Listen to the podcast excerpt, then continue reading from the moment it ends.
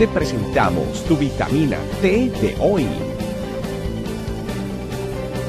Teoterapia, amor de Dios para tu sanidad y tu crecimiento. Disfrútala y compártela con otros.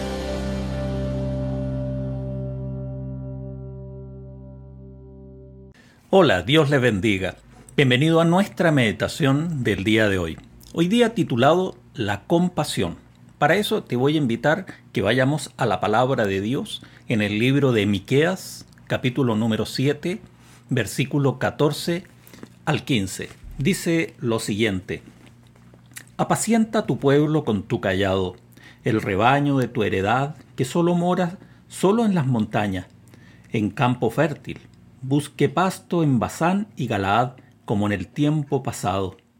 Yo les mostraré maravillas como el día que saliste de Egipto. Es un pasaje que hay que comprenderlo en el contexto. Primeramente, entender el título de este capítulo, que es Compasión de Dios por Israel. Eso tú lo puedes leer ahí en el, en el, en el capítulo.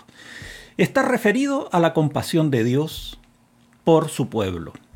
Miqueas fue un profeta considerado uno de los profetas menores dentro del grupo de los profetas del Antiguo Testamento. Recordemos que el pueblo de Dios se había dividido en dos, los del norte, los del sur, donde la capital del norte en Samaria, eh, perdón, la capital del norte en Samaria y la capital del sur en Jerusalén. Ellos estaban colocando la mirada fuera de lo que Dios les pedía, que era confiar en Él. Para eso el Señor, previamente a lo que iba a suceder que estos dos grupos se iban a ir al cautiverio, o sea, iban a terminar siendo esclavos por un determinado tiempo, Dios tiene compasión por ellos, les habla, les envía mensajeros para que ellos se arrepientan y vuelvan su mirada a Él. Al final, lamentablemente, eh, estos dos pueblos, o sea, siendo el mismo pueblo de Israel, termina en la esclavitud. Pero este tiempo de los profetas fueron un tiempo donde Dios les mostró su compasión. Y vamos viendo qué significa compasión. Compasión en el idioma hebreo, como también en el griego, significa tener misericordia, sentir el dolor de la persona y sobre todo tener piedad. Es algo que toda la vida nosotros vamos a estar necesitando. Si nosotros queremos tener un corazón conforme al corazón de Dios, debemos conocer el carácter, el corazón de nuestro Padre Celestial. Sabemos que la palabra de Dios nos dice la palabra de misericordia, pero en muchas partes. Por ejemplo, en el Salmo 86, versículo 15, dice, misericordioso y clemente, lento para la ira y grande misericordia y verdad. Ese es el carácter de Dios, un carácter con misericordia, con compasión, como todos los atributos de Dios, evidentemente su compasión es infinita, como también es eterna. Su misericordia nunca decae, son nuevas cada mañana.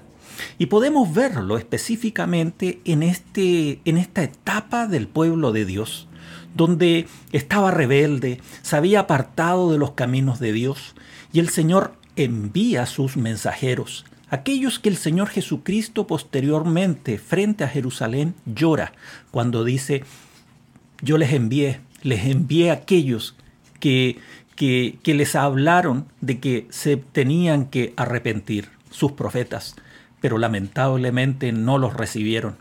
Ahora, nuestro Señor Jesucristo, el Hijo de Dios, ejemplifica todos los atributos del Padre incluyendo lo más importante, la compasión. Porque la compasión está relacionado al amor, está relacionado a la esencia de nuestro Padre Celestial. Cuando nuestro Señor Jesucristo vio, por ejemplo, a sus amigos llorando en la tumba de Lázaro, sintió, ahí dice la palabra, compasión. Incluso llora con ellos en Juan capítulo número 11, para que lo revises. Ahora, cuando vio las multitudes nuestro Señor Jesucristo como ovejas sin pastor, su compasión, dice la palabra, lo llevó a enseñarle las cosas que esas multitudes necesitaban comprender y entender, y sobre todo que volvieran la mirada a Dios. Los sacerdotes y los escribas eran orgullosos, los religiosos de la época, eran orgullosos, corruptos, con un corazón endurecido, habían menospreciado sobre todo el dolor del pueblo, lo que sufría la gente. Sin embargo, nuestro Señor Jesucristo tuvo compasión por esas personas de duro corazón. Les enseñó, incluso les amó. Ahora sabemos bien de que es algo que nos cuesta demasiado tener compasión. Es el sentir, experimentar el dolor de la gente también que sufre. La palabra de Dios nos dice cada uno busca lo suyo propio, pero sabemos bien de que uno de los mayores mandamientos que Dios tiene para nosotros está ahí en la palabra. Incluso el fariseo le había preguntado cuál es el gran mandamiento de Dios dentro de los 613 mandamientos de la ley judía.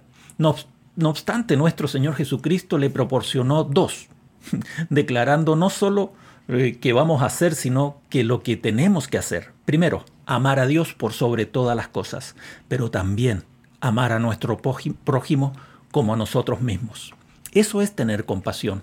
Amar a nuestro prójimo como a nosotros mismos es el resultado natural de una comunión personal con el Señor. Si no fuera por el Señor no lo podríamos hacer. Es imposible. Estaríamos preocupados de nuestros, nuestros conflictos, de nuestros problemas.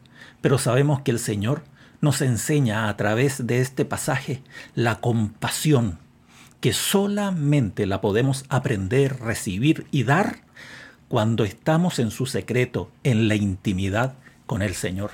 Por eso la palabra de Dios nos enseña todos los días un gran desafío, amar a la gente como nosotros mismos. Muy difícil, pero no imposible, porque para el Señor no hay nada imposible en nuestras vidas. Yo te invito a que hagamos una oración. Padre, en el nombre de Jesús y en el poder del Espíritu Santo te pedimos tu presencia y te damos gracias por este mensaje que tú, Señor, revelas en nosotros. Enséñanos a tener compasión, enséñanos a tener ese atributo que, que tú, Señor, tienes y que tú quieres que nosotros también lo tengamos.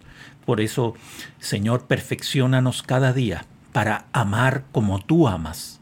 En el nombre de Jesús te lo pedimos. Muchas gracias, Señor. Te alabamos y te bendecimos. Amén. Bueno, nos vemos en nuestra próxima vitamina T y Dios te bendiga grandemente. Gracias por acompañarnos. Recuerda que en tu familia iglesia, este camino, estamos para servirte estecamino.com